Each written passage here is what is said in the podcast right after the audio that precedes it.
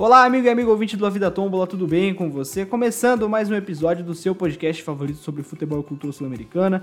Hoje pra gente falar sobre a grande final da Copa Libertadores da América, que acontecerá nesse dia 30 de janeiro, é, no Maracanã, entre duas equipes brasileiras, Palmeiras e Santos, Santos e Palmeiras.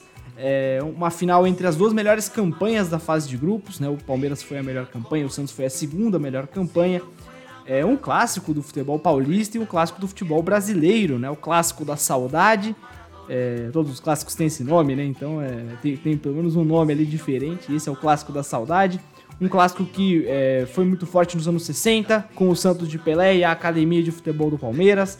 É, se tornou quente nos últimos anos também, com decisões recentes entre as duas equipes. Notam-se principalmente as finais do Campeonato Paulista de 2015 e as finais da Copa do Brasil de 2015 também. Então, é, vai ser um jogão, promete muito esse, esse duelo entre Santos e Palmeiras. E vamos falar um pouco mais sobre como chegam as duas equipes, informações, opiniões, tudo de melhor aqui para você sobre essa grande final do Maracanã, dia, é, no, no, dia 30 de, de janeiro, beleza? Vamos lá.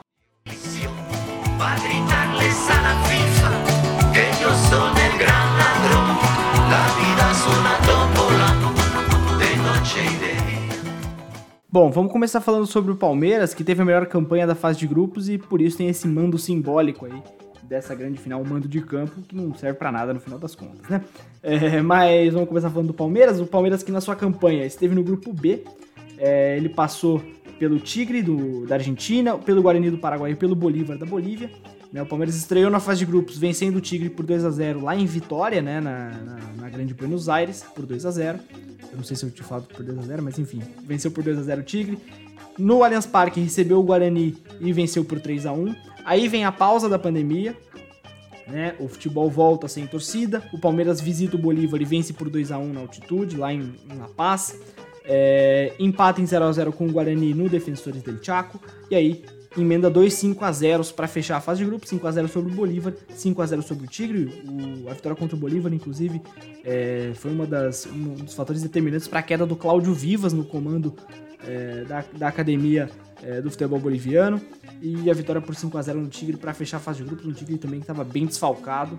Eu lembro que tinha um goleiro é, do Tigre que era um dos goleiros reservas que era nascido em 2004. Eu, como uma pessoa que nasceu em 2001, fiquei abismado com, com esse fato, mas enfim. Palmeiras nas oitavas pegou o Delfim, é, do Equador, que esteve curiosamente no grupo, no grupo do Santos, a gente vai falar um pouco mais disso é, mais pra frente.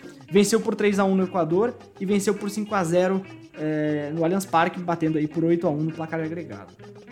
É, só é, pontuar aqui, esqueci de, acabei esquecendo de falar, da mudança de treinador. Depois do jogo do Guarani, o Palmeiras troca de treinador, né?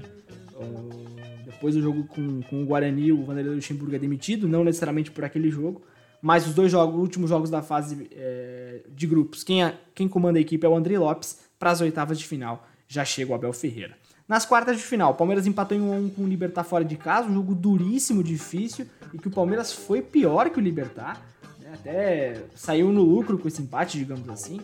E é, o Palmeiras bateu por 3 a 0 o Libertar no Allianz Parque, aí conseguiu uma grande vitória e se classificou à semifinal, onde enfrentou o River Plate, atual vice-campeão da América, é, atual, é, digamos, bicho-papão né, do, do, campeonato, depois da, da, eliminação do Flamengo, passou a ser o principal favorito pelo time que tem, pelo trabalho longo do Marcelo Gachardo, é, por ter chegado em muitas finais, muitas fases finais nos últimos anos e ter sempre correspondido, né?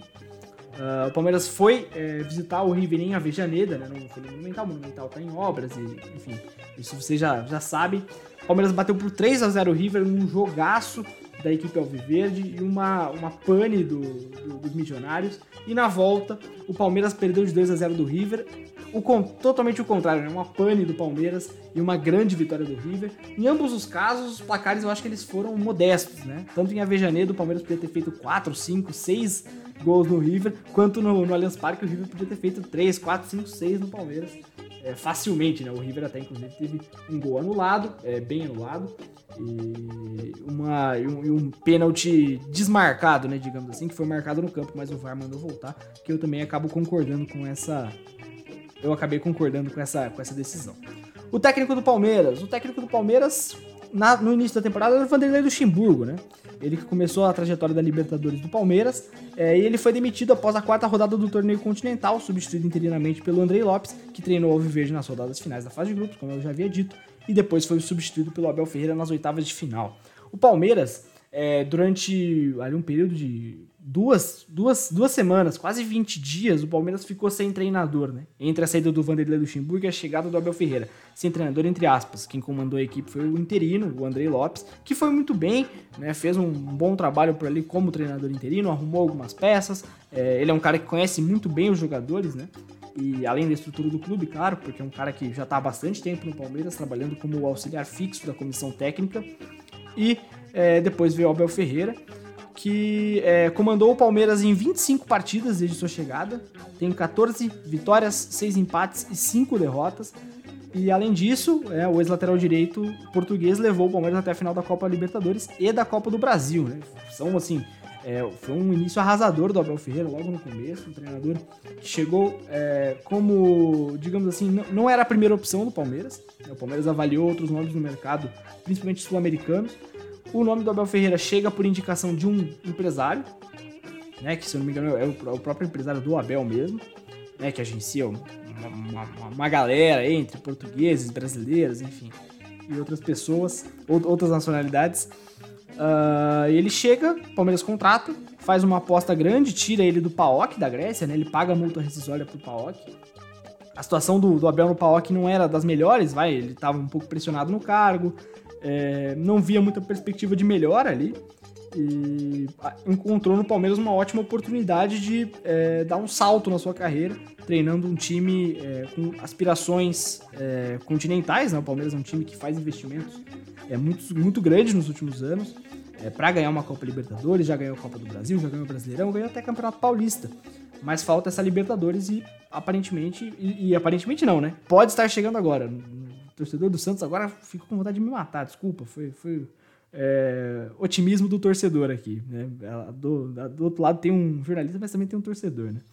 Então, mas o Palmeiras agora tá o mais perto possível, né, de ser campeão da Libertadores.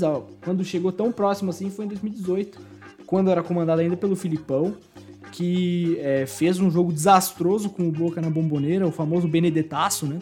Que o Benedetto fez um partidaço ali nos últimos 15 minutos e na volta o Palmeiras não conseguiu recuperar.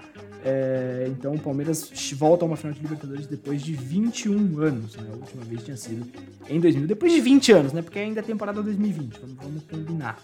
Né? Time base do Palmeiras. Para a temporada 2020, o Palmeiras ele resolveu segurar um pouco nas contratações e apostar em vários jovens jogadores vindos da, da categoria de base do clube, né? Que é uma das melhores do país.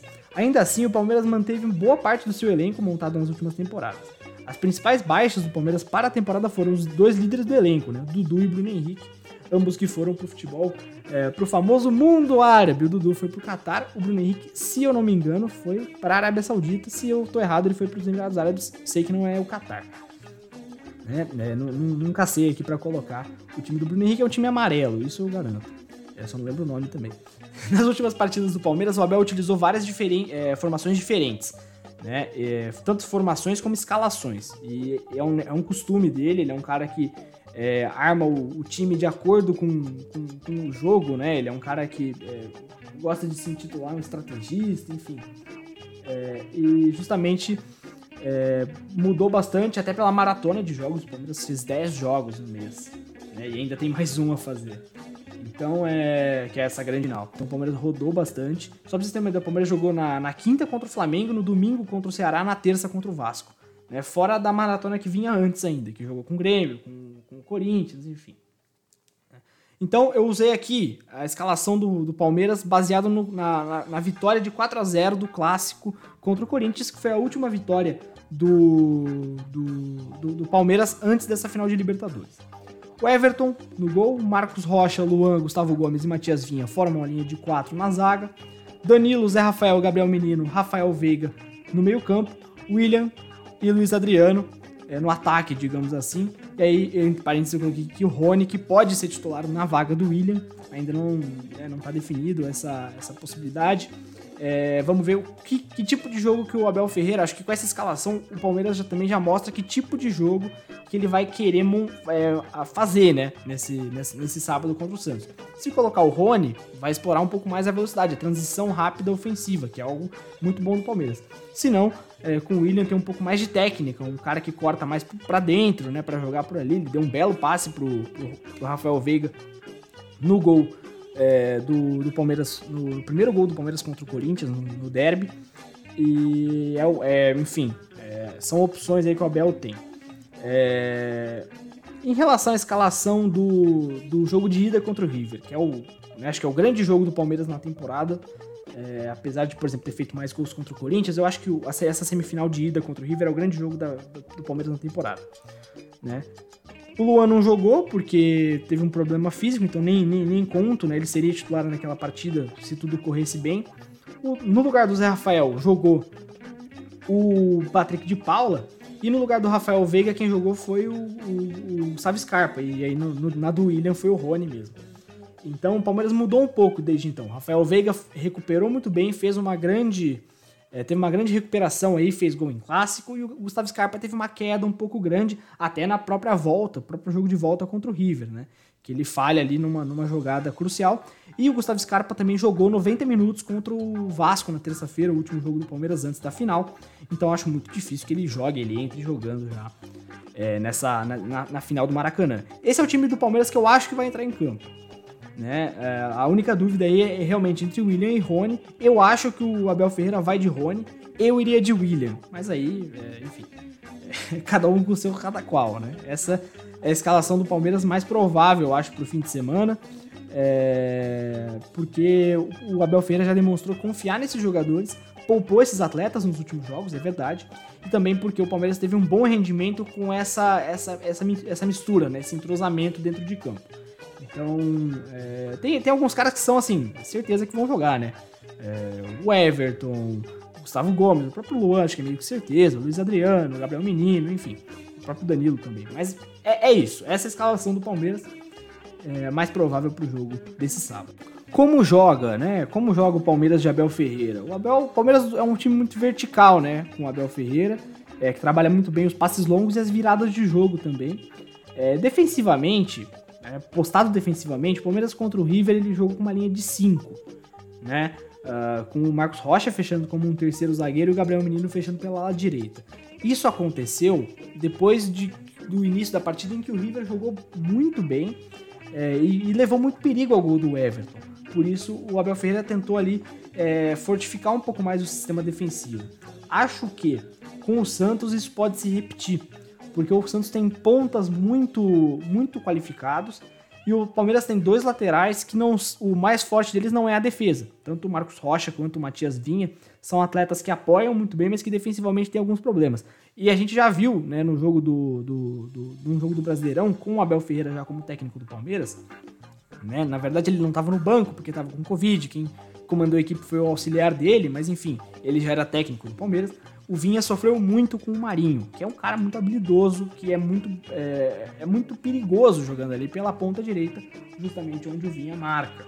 Então, é, é, essa é uma possibilidade, primeiro jogar com uma linha de 5 atrás, fortalecendo a marcação nos homens de lado de campo, que são é, onde os dois principais jogadores do Santos jogam, né? o Soteudo e o Marinho, principalmente, pelo menos os mais, os mais é, importantes tecnicamente. Né? Depois a gente vai falar um pouco mais sobre o Santos ver que tem outras peças importantes no esquema do Cuca. É, na forma de atacar, o Palmeiras varia bastante. Em Avejaneda, ele busca atacar com mais profundidade, com o Rony jogando pela direita e o Scarpa pela esquerda. Né? Dois pontas, é, um, de, um destro na direita e um canhoto na esquerda o que foi completamente mudado no jogo contra o Corinthians pelo Brasileirão, onde o William jogou pela direita, fechando mais pelo meio, e o Gabriel Menino e o Rafael Veiga eles alternavam ali pela ponta direita, explorando um pouco menos a chegada na, na linha de fundo. Né? Essa jogada de cortar para o meio e tentar o passe, ou tentar a finalização, que foi o que aconteceu com o William é, no passe pro, pro gol do Rafael Veiga atacando, o Palmeiras, é, ele gosta, o Abel gosta de sair com uma linha de três, né, atrás. Então, ou ele segura um lateral, ou ele traz um volante para trás. Dificilmente ele traz o volante, às vezes ele segura o lateral. O Marcos Rocha pode fazer essa função é, e fechar com os dois zagueiros, ou até o Vinha, o que é mais, acho que é menos provável porque o Vinha apoia muito bem. Então, É, mas isso é regra também. O Palmeiras já saiu com dois jogadores. É, e a escalação defini é, definida, não, a escalação divulgada do Palmeiras é sempre um 4-2-3-1. Né, mas poucas vezes é, isso acontece defensivamente. Ofensivamente, até em certos pontos, pode acontecer. Acho que para o Palmeiras, nesse jogo contra o, o, Santos, vai ser muito importante é, sair da pressão do Santos. Então, os dois homens de meio campo ali, principalmente, tendo em vista, vai, que o Gabriel Menino vai ficar um pouco mais pela direita, vai cair um pouco mais pela direita, seja fechando como ala, seja jogando como, entre, aspas, entre milhões de aspas, ponta. É, o Danilo e o Zé Rafael precisam ter uma boa saída de bola. O Danilo é um cara que vira muito bem, é, pro, pro né, ele tá de costas, vira muito bem pro campo ofensivo, roda muito bem a bola, é um cara que é muito qualificado. O Zé Rafael tem um pouco mais de dificuldade nesse, nesse aspecto. É tanto que é, o Palmeiras, o Prefeito pode até colocar o Patrick de Paula. Acho difícil, né? Porque o Zé Rafael vem tendo uma, uma, sequência um pouco maior, mas é uma possibilidade. É um cara que faz essa virada um pouco melhor. para se desvencilhar dessa marcação alta do Santos. Quando o Santos pressiona, ele sufoca. É, tava, eu tava, tava passando aqui na TV agora há pouco os melhores momentos de, de Santos e Grêmio. O primeiro gol do, do, do Grêmio, do, do, Santos, é bem assim, né? Que o Jean-Pierre perde uma bola ali é, porque tem essa dificuldade justamente de girar para o campo de ataque. Ele não está necessariamente de costas para o campo de ataque, mas ele está de lado, então é, ali já se complica e o Caio Jorge rouba a bola e faz o gol. É, então vai ser um jogo, vai ser muito importante para o Palmeiras essa saída de bola ali pelo meio campo. É, acho que o, o, o, Abel, claro, deve estar ciente desses, desses problemas. Quando a gente fala, é muita especulação em cima disso, e os treinadores eles meio que sabem o que eles vão ver, né? Porque eles já devem estar estudando os seus adversários já há um bom tempo até, não é nem, não é nem dessa semana. Então vamos ver como é que quais vão ser as, as, as, as, soluções que o Palmeiras vai tentar encontrar aí para essa partida contra o Santos, que é um time muito, muito bom, né? Muito qualificado. Os desfalques do Palmeiras, nenhum, né? Nenhum novo desfalque, pelo menos. É, o Palmeiras chega com os dois desfalques que já são conhecidos, o Wesley e o Luan Silva, que estão se recuperando de suas cirurgias. É, agora não lembro exatamente de onde que era. Qual? Wesley. Se eu não me engano, os dois eram no joelho, só não sei agora qual joelho que é de qual.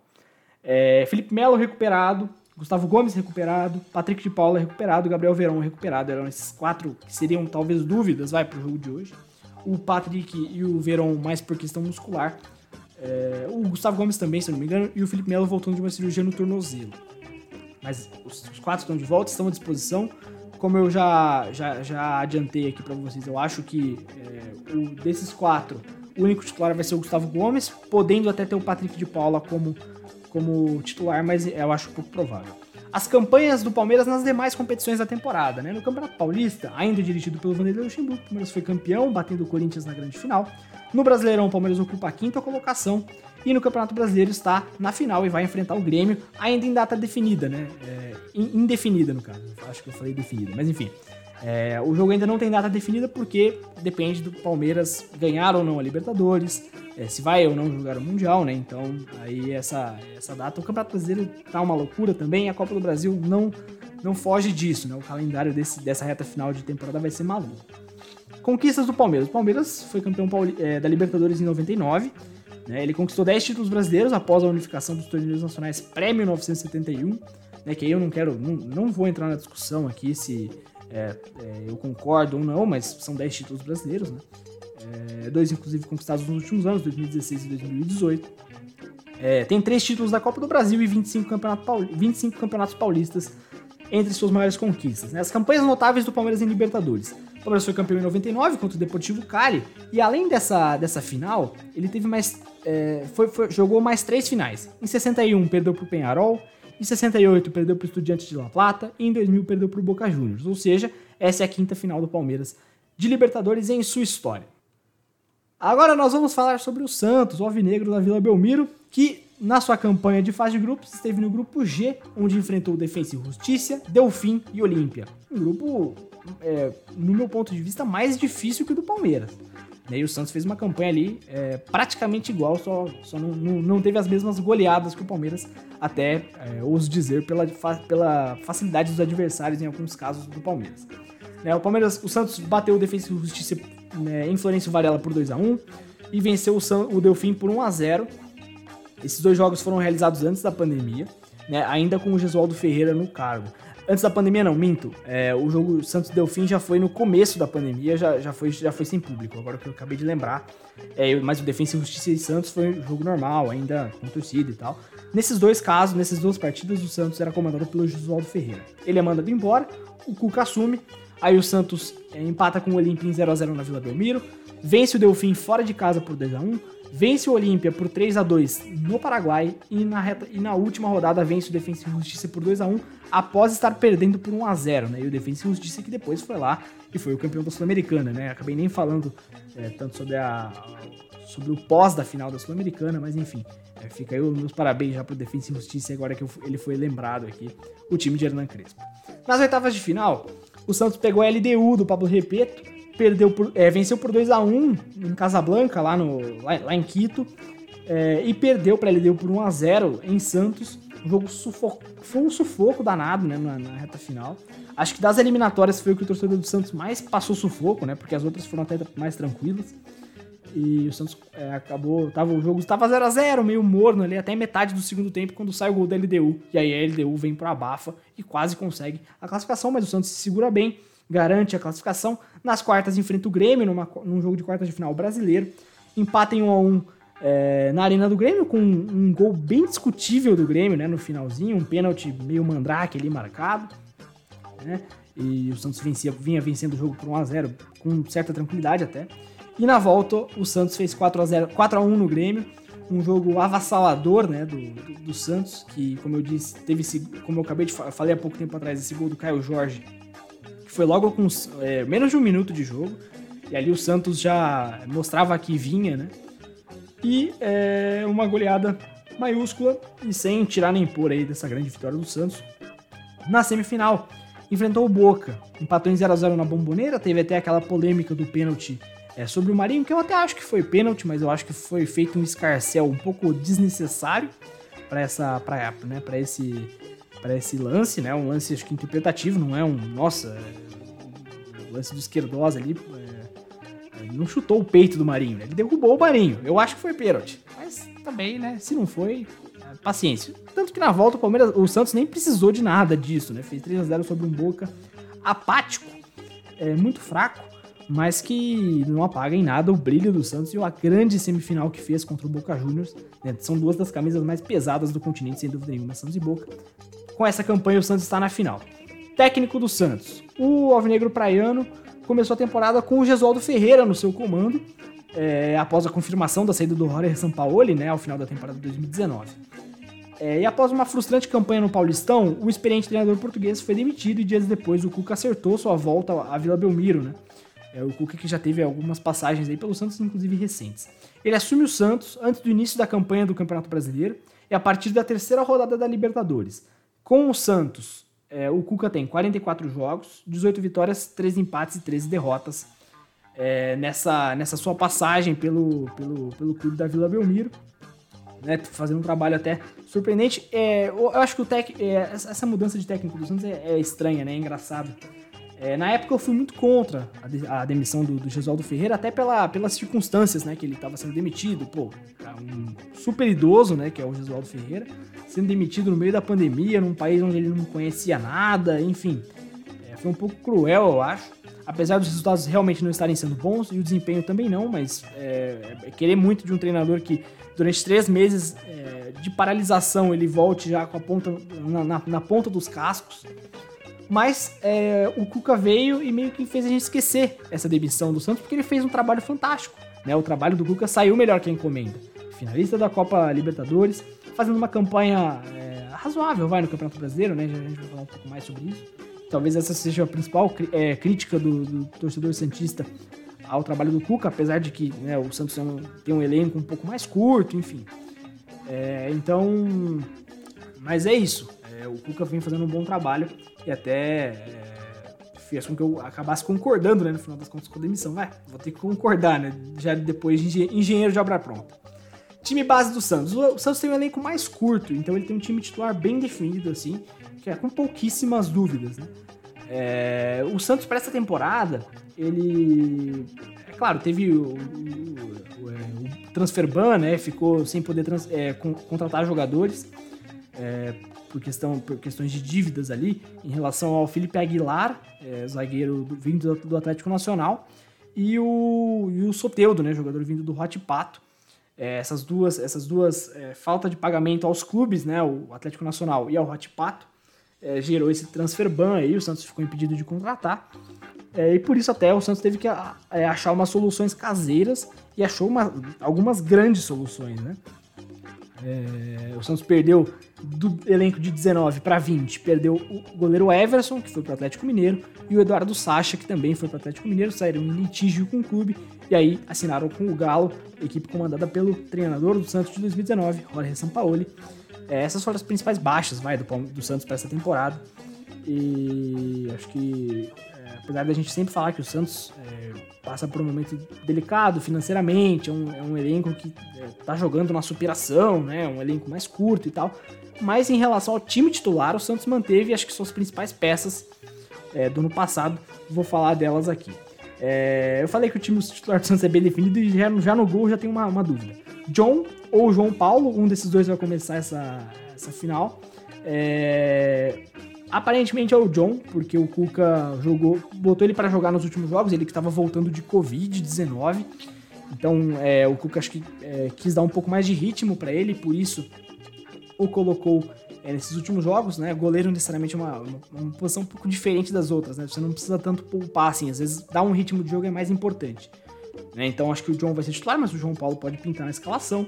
É, Pará, Lucas Veríssimo, Luan Pérez, Felipe Jonathan, fecha a linha de quatro. Alisson, aí pode ser o Sandri jogando. É, é, teve, tinha toda uma questão sobre Covid do Alisson, se o, teste dele deu positivo, mas deu negativo, deu um problema ali, mas aparentemente ele tá liberado pro jogo.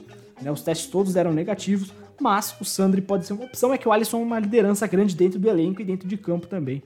Então acredito que o Alisson será titular. Diego Pituca e Lucas Braga fecham meio campo. Marinho, Soteudo, Caio Jorge fecham o trio de ataque. Que trio de ataque, né, amigos? Mas enfim. É, sobre as, principais peças do elenco que ficaram dessa temporada, eu acho que Lucas Veríssimo, Marinho e Soteudo, esses três caras, assim, é, são peças fundamentais, né? São, é, são dos melhor, do, do, melhor que o Santos tem no seu elenco, no seu time.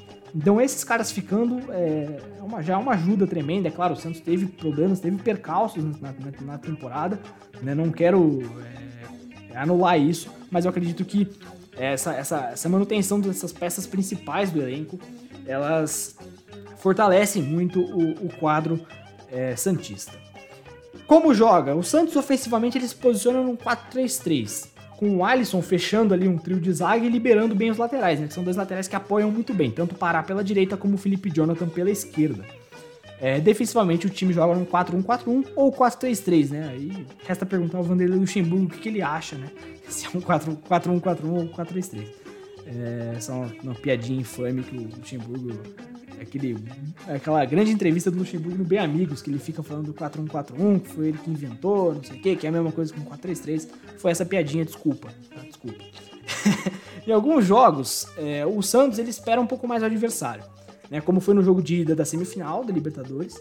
E também nas quartas contra o Grêmio não foi tão, tão assim. Vai, vamos usar o jogo da semifinal da Libertadores como exemplo. Ele se utiliza muito dos contra-ataques, com é, os pontos, o Soteldo e o Marinho fechando pelo meio e dando espaço para ultrapassagem pelos laterais. Isso é meio que é, regra do Santos, seja é, o time propondo um pouco mais ou esperando um pouco mais. Né? Soteldo e Marinho fechando por dentro e os, e os alas é, passando. Pode ser, às vezes pode não ser o Soteudo na ponta, pode ser o Lucas Braga, porque às vezes o Soteudo joga mais centralizado e o Lucas Braga faz a, a ponta ali, mas ele dá espaço pro Felipe Jonathan passar, até porque o Lucas Braga não é um, um atacante tão é, qualificado quanto o próprio Jefferson Soteudo. É... Em outros jogos, o Santos ele pressiona a equipe adversária desde sua saída de bola e consegue criar mais ou menos é, da mesma maneira como, é, quando joga, como quando joga esperando a equipe jogando mais no contra-ataque. Né? A criação não muda tanto. Só que muda essa pressão do Santos. Contra o Boca, o Santos começou pressionando, pressionando, pressionando. Com menos de dois minutos de jogo, o Marinho já pôs uma bola na trave do Andrada. É um time elétrico. O time do Santos, quando ele entra pilhado pro jogo, é assim, é, sai da frente. Isso acho que é um, é um, pode ser um grande trunfo do Santos. A gente não sabe como o Santos vai entrar nesse jogo contra o Palmeiras. Se ele vai esperar um pouco mais, é por ser um jogo em campo neutro, contra uma equipe é, tecnicamente mais qualificada, vai. É, pode-se contestar isso, mas é um time que tem mais investimento, um elenco mais, é, mais, mais recheado, mas também pode jogar lá em cima, pressionando, achando que dá pra sufocar essa saída de bola do Palmeiras. E até dá, né? Uh, o Palmeiras sofreu muito com o River marcando lá em cima no jogo de volta no Allianz Parque. É, então, é, tudo depende também da questão emocional. Né? Esse time do Santos, é, assim como o Palmeiras, é, o Santos oscila bastante. Acho que isso é interessante de falar dos dois times. É, eu acho que é, os motivos para mim são diferentes da oscilação. Eu acho que para o Santos são problemas um pouco mais crônicos, por exemplo, bola aérea, é, às vezes falta de fôlego, né? falta de, de, de, de perna, porque não tem jogador para trocar e manter o mesmo nível. Então, é, às vezes os jogadores é, titulares que já estão numa maratona grande de jogos dão uma puxada no freio e aí é, o time acaba sendo atropelado, como foi contra o Goiás, por exemplo, no Campeonato Brasileiro, um dos jogos mais recentes do Santos. Né? É, e a bola aérea é um problema também bem é, recorrente do Santos nessa temporada. E, e, o Palmeiras vem oscilando bastante, acho que até porque é início de trabalho. O Palmeiras tem um pouco mais de, de possibilidade de arrumar isso aí, né? já que o Santos já vem mostrando esses problemas há mais tempo. Acho que esse é o principal problema do Santos. Mas é isso. É, esse é o time, essa é a maneira que o Santos joga. Como eu disse, quando o time do Santos sufoca o adversário, joga lá em cima, não dá espaço, sai da frente. É um absurdo o que esse time do Santos conseguiu fazer, tanto contra o Grêmio, tanto contra o Boca, nas semifinais de Libertadores. Só que, às vezes, esses problemas crônicos podem bater na porta do Santos e ser um problema é, e até ajudar, talvez, o Palmeiras a encontrar ali um espaço ou outro para furar a defesa Santista. Os desfalques Santistas são aqueles já conhecidos, né? Os três, são três casos de departamento médico: o Jobson, o Carlos Sanches e o Raniel. Raniel teve alguns problemas ali com Covid, né? Uma, uma, umas complicações e por isso vai demorar mais para voltar. O Carlos Sanches é, teve um problema ali, se não me engano, no joelho, ou, é, enfim, é, fez uma cirurgia, ficou um tempo fora. E o Jobson também é, é um, um, desfalque. Tirando isso, o Santos vai de força máxima para esse jogo contra o Palmeiras na, na, na final da Libertadores. É, é, sem mais desfalques, sem desfalques novos, né? Apesar do Alisson ter virado dúvida, como eu falei antes, por aquela questão da Covid, mas está confirmado como opção. Na campanha nas demais competições do Santos. No Paulistão, o Santos foi eliminado pela Ponte Preta nas quartas de final, né, o que é, foi o estopim para é, a demissão do Gisaldo Ferreira. É, na Copa do Brasil foi eliminado pelo Ceará nas oitavas, aí já comandado pelo Cuca. É, e justamente o Ceará depois veio a cruzar o caminho do Palmeiras na, na Copa do Brasil. Né?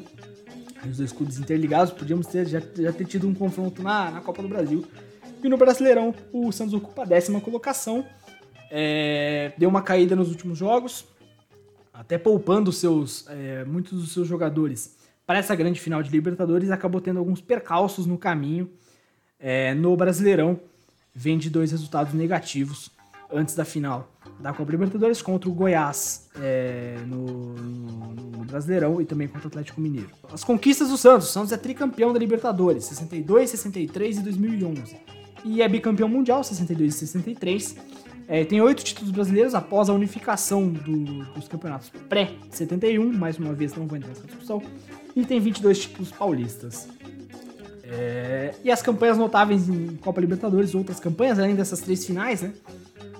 Em 62 o Santos ganhou do Penharol, em 63 o Santos ganhou do Boca, em 2011 o Santos ganhou do Penharol de novo tá mal, né, de, de, adversário em final o Santos, né? São só dois dos maiores clubes do, do, do, continente e do mundo, né? Assim como o Santos também. É, o Santos foi finalista em 2003 da, da Libertadores e perdeu para o Boca Juniors. É, ou seja, em quatro finais, o Santos enfrentou dois adversários diferentes, né? Penharol venceu as duas, Boca venceu uma, perdeu outra. Nesse sábado, o Santos fará sua quinta final de Copa Libertadores. E esse é o roteiro aqui dessa, dessa, dessa prévia da grande final da Libertadores. Espero que vocês tenham gostado aí de, né, do que eu trouxe para vocês de informação. É, agora vamos falar um pouco mais sobre o jogo, um pouco mais leve, mais descontraído aqui. Né, eu acho que é um jogo sem favorito, de verdade, assim. Isso não é ficar em cima do muro. É, esse jogo é, são duas equipes que jogam muito bem, como eu disse, que oscilam meio que é, simultaneamente. Né? Então, é, para você ter uma ideia, as duas equipes chegam para essa final é, vindo de resultados negativos no Campeonato Brasileiro, né? Até pela maratona de jogos, então é, é muito difícil de prever. Né? Vamos ver como é que os times vão se postar. Eu, eu, eu imagino o Palmeiras é, tentando apostar nessa, nessa, nessa transição rápida, é, nesses, nessas bolas longas é, muito bem pensadas do, do, do Abel Ferreira. É, e o Santos esperando um pouco mais. Eu não imagino um Santos, é, um, o Santos modo Vila Belmiro. Eu imagino mais um Santos modo visitante. E tentando explorar principalmente os duelos individuais dos pontas com os laterais do Palmeiras, que como eu disse, acho que é o principal é, foco ali. Né? E... Mas é isso, vai ser um jogo muito nervoso. Acho que a questão emocional vai pesar bastante. Né? O, o Santos esteve por cima na questão emocional, tanto na, na, nos dois jogos da semifinal, vai, podemos dizer assim, contra o Boca. E o Palmeiras esteve por cima na ida, esteve muito por baixo na volta. Tanto que na volta quase deixou, é, perdeu tudo, né, no final das contas. Né? Pode-se discutir questão técnica, não, o time do River é melhor que o time do Boca, mas é, emocionalmente o Santos dominou o Boca. E é, na, na semifinal do Palmeiras, Palmeiras e River, teve ali uma, uma alternância, vai, de superioridade moral, se é que a gente pode dizer assim. Então essa questão emocional vai ser muito importante. É, eu nunca escondi de ninguém, e eu até falei aqui no, no meio do programa, eu sou, sou palmeirense, né? Então, para mim, essa final vai ser muito importante. É a primeira final que eu vejo do meu clube, né? Acho que o Santista, mais ou menos da minha idade, já viu 2011, né? Aquele time do Neymar, por mais que fosse novo ainda na época, viu aquele time, né? Assim, às vezes até se, se apaixonou pelo Santos de verdade ali, é, naquele momento. Mas essa é uma final muito. É, acho que tem, tem tudo para ser uma final interessantíssima. Dois times muito qualificados.